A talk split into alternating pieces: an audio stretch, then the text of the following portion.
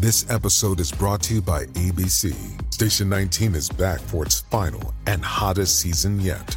Andy finally becomes captain, and she's going to give it her all to be the best leader the station has ever seen. Will she succeed? Get ready for fiery new romances and high adrenaline rescues. Watch the Station 19 season premiere tonight at a new time, 10 9 Central on ABC and stream on Hulu. We got another day of NBA action. And with FanDuel, every night is a watch party. So it's time for your FanDuel crew to make their bets. So, what's the move tonight, gang? You know that new customers who bet $5 get $200 back in bonus bets if you win. Woo-hoo, we're heating up, fam. Bet all the stars with all your friends and make every moment more only on FanDuel. New customers bet $5, get $200 back in bonus bets if you win. Make every moment more with FanDuel. It goes down in the DM. It go down. It go down in the DM. 21 plus and present in Virginia. First online real money wager only. $10 first deposit required. Bonus issued is non-withdrawable bonus vest that expires seven days after receipt. See full terms at fanduel.com slash sportsbook. Gambling problem? Call 1-800-GAMBLER. At Centra, we appreciate the power of choice. We know that ultimately choices define us. For example, attitude is a choice. Positivity, kindness, respect, all choices. Supporting your community, that's a choice too, and a really positive one at that. That's why every day our retailers choose community and are helping to contribute to a more vibrant Ireland for today and tomorrow. Choices define us. Choose wisely. Choose to live every day. Centra. Live every day. Antes de comenzar con este video, me gustaría que activaras las notificaciones del canal para que así no te pierdas mi próximo contenido. Muchas gracias por suscribirte. Se recomienda discreción. Muy buenos días, tardes o noches. Sean bienvenidos una vez más a su canal de terror preferido, Inframundo. Mi nombre es Alejandro. ¿Quién de ustedes no ha ido a un hospital? Y sobre todo de noche, ya sea a visitar a un familiar o algún enfermo o amigo simplemente. Pero cuando vamos por esos oscuros pasillos, empezamos a sentir algo extraño, como si nos observasen o como si sintiéramos la presencia de alguien. Pues la historia que estás a punto de escuchar le sucedió a un doctor cuando en su primera vez que pasa en una morgue empieza a escuchar cosas sobrenaturales y ve cosas que no son. Quédate aquí para ver el desenlace de este relato. Comenzamos. La primera noche. Historia basada en hechos reales por el escritor Luis Coronado.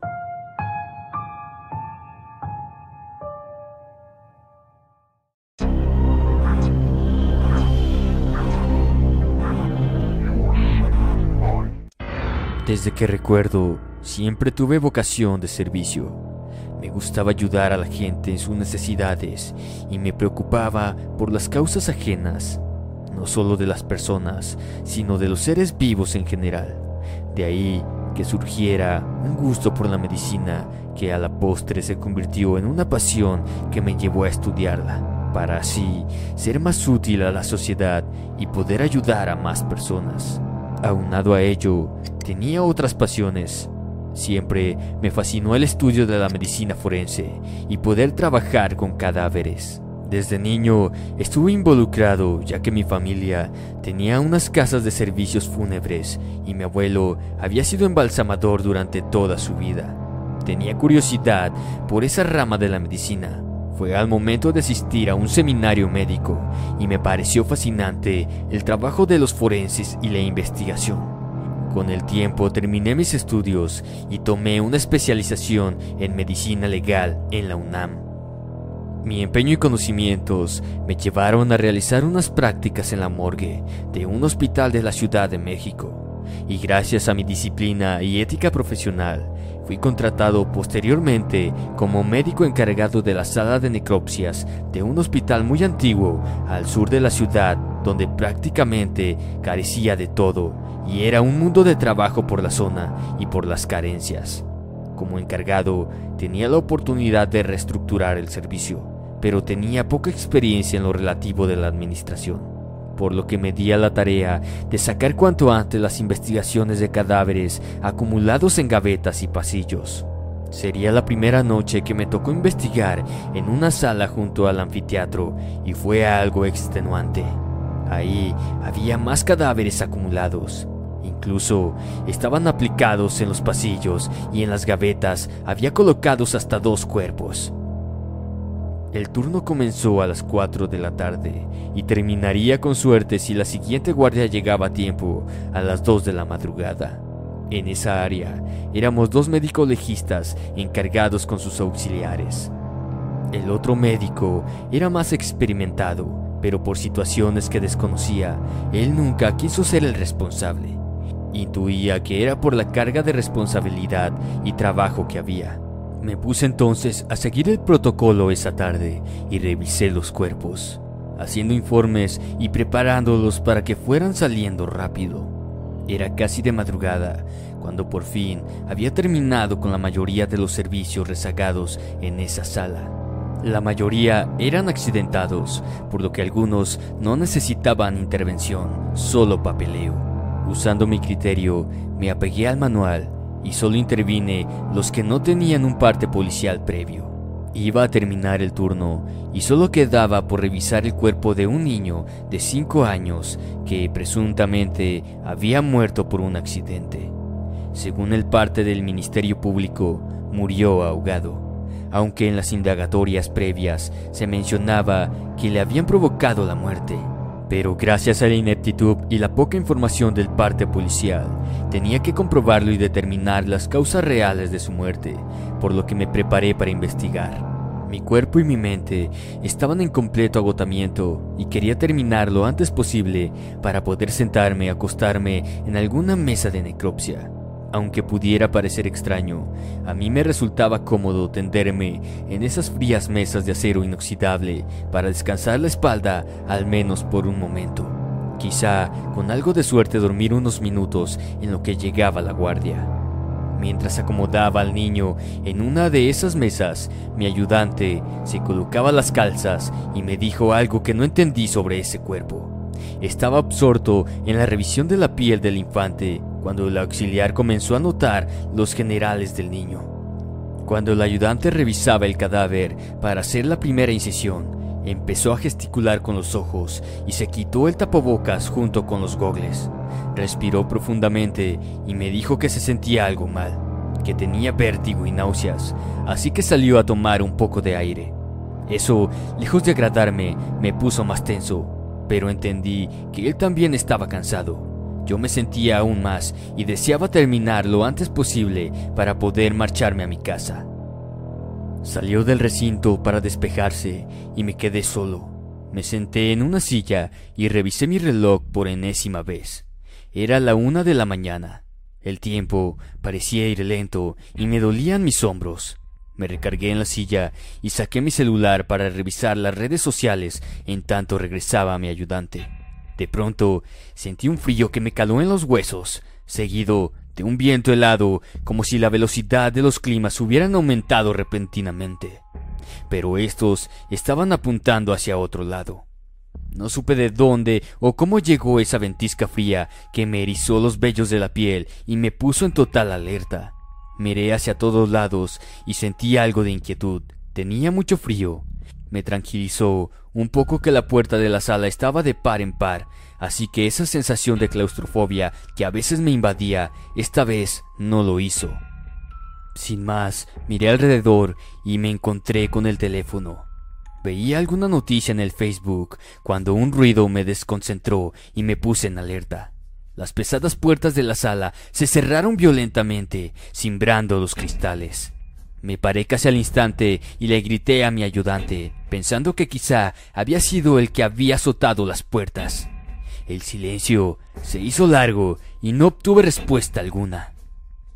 Me dirigí entonces a la puerta para asomarme al pasillo y abrí lentamente para ver quién había sido. El lugar estaba completamente desierto.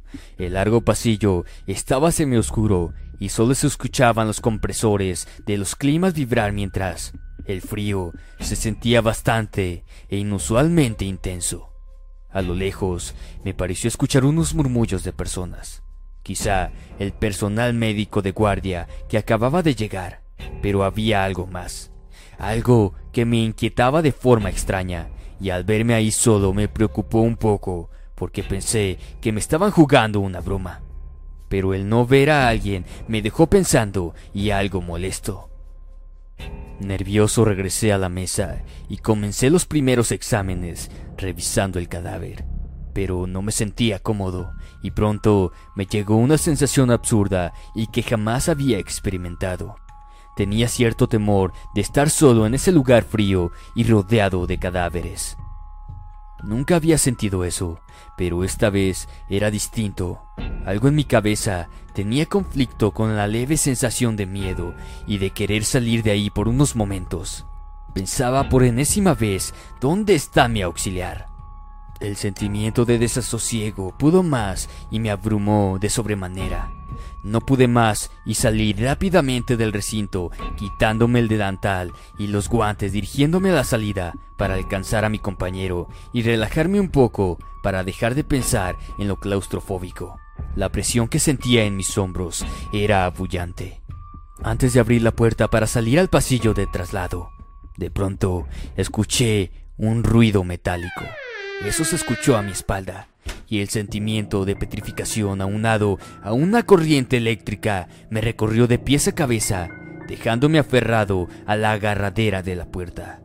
La tembladera resultante hizo que mi cerebro se apagara y el tiempo comenzó a correr con lentitud cuando, seguido de un ruido extraño, comenzó otro que no lo era.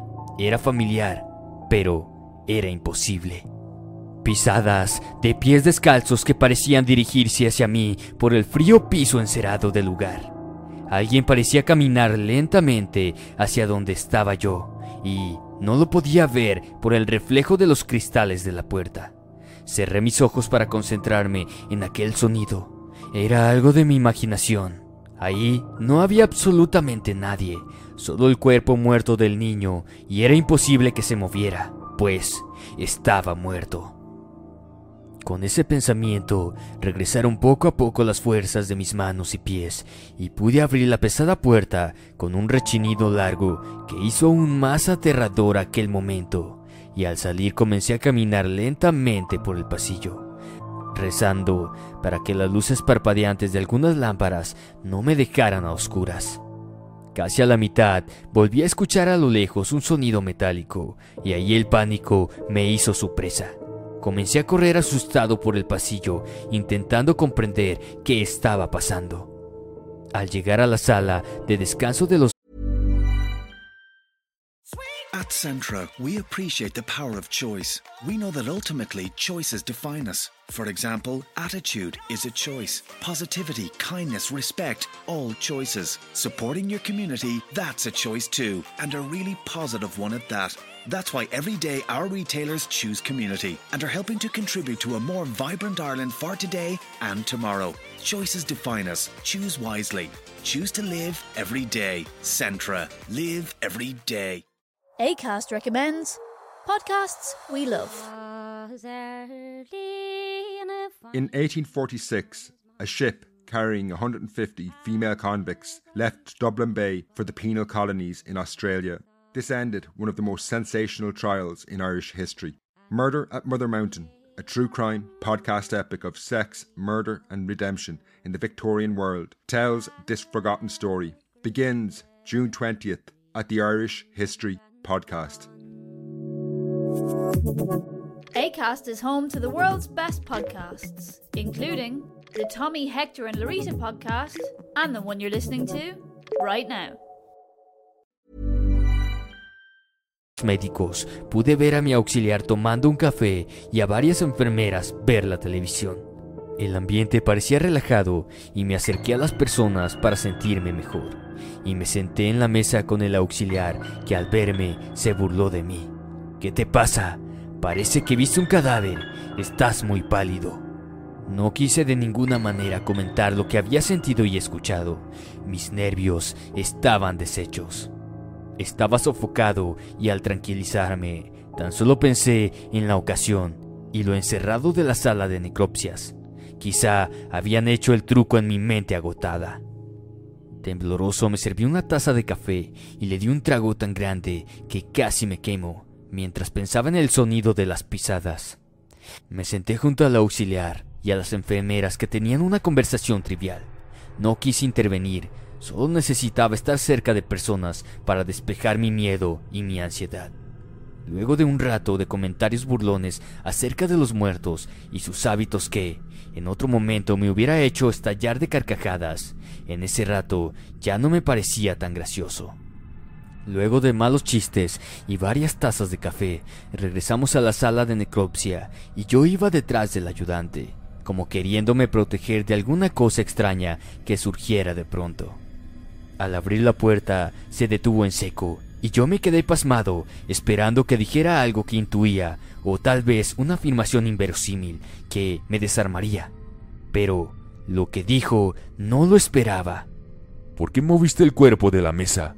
exclamó extrañado el auxiliar. Al momento de decir esto, mis nervios comenzaron a hacer su labor al sentir un espasmo en mi cabeza y tan solo me asomé tembloroso por el quicio de la puerta para ver el cadáver del niño. En efecto, estaba en otra mesa de trabajo y por extraño que pudiera parecer, parecía que lo habían acomodado de manera rápida en ella. El bracito derecho sobresalía de la mal colocada sábana y colgaba por la mesa. El frío me invadió de inmediato, haciéndome temblar. Lo peor es que no recordaba cómo lo había dejado, pero sí, en esa mesa no estaba, y eso hizo que mi mente estuviera a punto de estallar. No recuerdo haberlo cambiado, salí tras de ti, respondí sin pensar. Pues parece ser que también el chamaquito quiere su café, dijo el auxiliar en tono de broma y con una leve sonrisa en su rostro. Lentamente me acerqué a la mesa y al estar frente al cuerpo, lo único que hice fue revisar mi reloj. Faltaban unos minutos para que la siguiente guardia llegara y debía abrir la puerta de acceso del anfiteatro. Convenientemente debía salir. Le avisé al auxiliar que iría por el siguiente turno. ¿Qué hacemos con el chamaco? preguntó. Haz el papeleo, guárdalo en la gaveta y mañana lo revisamos. Respondí mientras salía. Al salir del recinto comencé a correr. Deseaba de alguna forma liberar mi mente del miedo, y al sentir latir mi corazón cuando por fin llegué a la puerta de acceso, me despejé un poco. Abrí la puerta y salí al recibidor a fumar un cigarro. El aire cálido de la madrugada me resultó reconfortante, en tanto el olor a nicotina me despejaba del hedor del formol en el que me inundaba cada que llegaba a la morgue. Luego de un rato vi a lo lejos en el estacionamiento que llegaba a la guardia, junto con unas ambulancias que seguramente traerían accidentados. Así que me apresuré para poder retirarme y caminé de regreso por el pasillo de traslados. Mientras me acercaba, vi a lo lejos algo muy extraño. Las pesadas puertas de acero y aluminio de la morgue se abrían violentamente, haciendo mucho ruido, y tras de eso el auxiliar salía corriendo y cayéndose en el pasillo. Corriendo hacia mí, casi a rastras, me di cuenta que estaba pálido y sudando copiosamente. En su rostro estaba dibujada una mueca de horror que no he podido olvidar, y entre balbuceos intentaba decirme algo que no podía, ya que estaba hundido en la desesperación. Ese, ese maldito niño cuando lo iba a colocar en la gaveta. Solo rocé su mano y escuché, escuché su voz por debajo de la sábana. ¿Qué te dijo? Pregunté nerviosamente. Tengo sed. Después de escucharlo, no podía mi mente recibir lo que decía. Mi corazón comenzó a latir fuertemente. Sentí que se me salía del pecho y mis extremidades se petrificaron. El auxiliar se sentó en uno de los asientos del pasillo y mientras intentaba reponerse del susto, caminé lentamente hacia la morgue. No sé por qué hacía eso, debí correr a otro lado, pero mi sentido de responsabilidad me hizo ir a comprobar qué estaba pasando. Al asomarme por el cristal de la puerta, vi que todo estaba en orden. La gaveta estaba a medio meter y entré. Lo primero que me recibió fue el viento helado del aire acondicionado y mi aliento se condensó de inmediato. El siseo del abanico era lo único que se podía escuchar. Tomando valor, corrí a la gaveta donde estaba el niño y la cerré de inmediato sin pensarlo. Al regresar con el auxiliar, estaba aún sudoroso y temblando de miedo.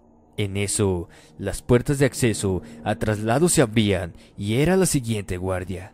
Los auxiliares acompañaban a unos paramédicos y el médico legista encargado se acercó a nosotros y nos preguntó qué sucedía.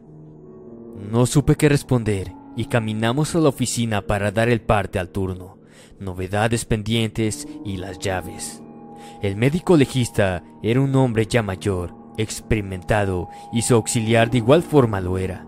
Al vernos nerviosos e intuyendo que algo nos había pasado, con una leve sonrisilla nos preguntó, ¿Qué les pasó, jóvenes? El auxiliar y yo nos vimos con un rostro preocupado y pálido. Hablé primero diciéndole todo lo que había pasado con el niño e intentando suavizar un poco el momento.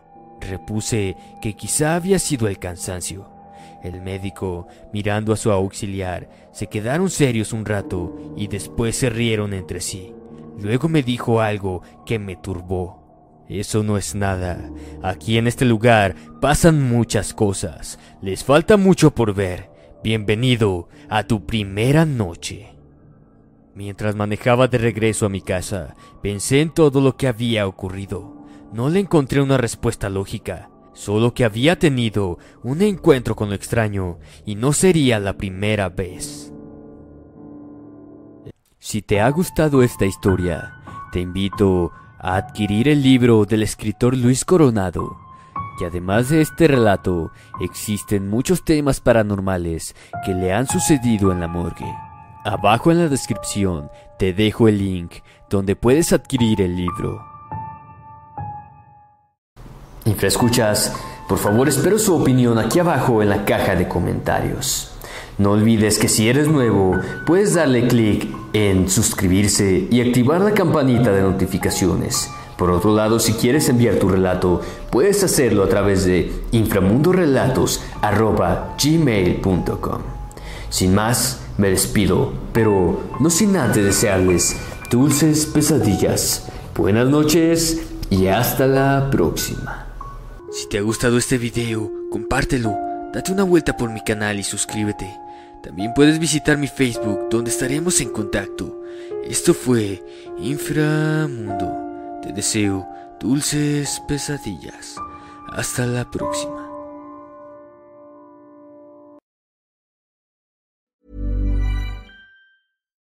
At Centra, we appreciate the power of choice. We know that ultimately choices define us. For example, attitude is a choice. Positivity, kindness, respect, all choices. Supporting your community, that's a choice too, and a really positive one at that. That's why every day our retailers choose community and are helping to contribute to a more vibrant Ireland for today and tomorrow. Choices define us. Choose wisely. Choose to live every day. Centra. Live every day. This episode is brought to you by Wondersuite from Bluehost.com. Website creation is hard, but now with Bluehost, you can answer a few simple questions about your business and get a unique WordPress website or store right away. From there, you can customize your design, colors, and content. And Bluehost automatically helps you get found in search engines like Google and Bing. From step-by-step guidance to suggested plugins, Bluehost makes WordPress wonderful for everyone. Learn more at bluehost.com/wondersuite. Judy was boring. Hello. Then Judy discovered ChumbaCasino.com. It's my little escape. Now Judy's the life of the party. Oh, baby, Mama's bringing home the bacon. Whoa, take it easy, Judy. The Chumba life is for everybody. So go to ChumbaCasino.com and play over 100 casino style games. Join today and play for free for your chance to redeem some serious prizes. chumba ChumbaCasino.com. No purchase necessary. Void where prohibited by law. 18 plus terms and conditions apply. See website for details.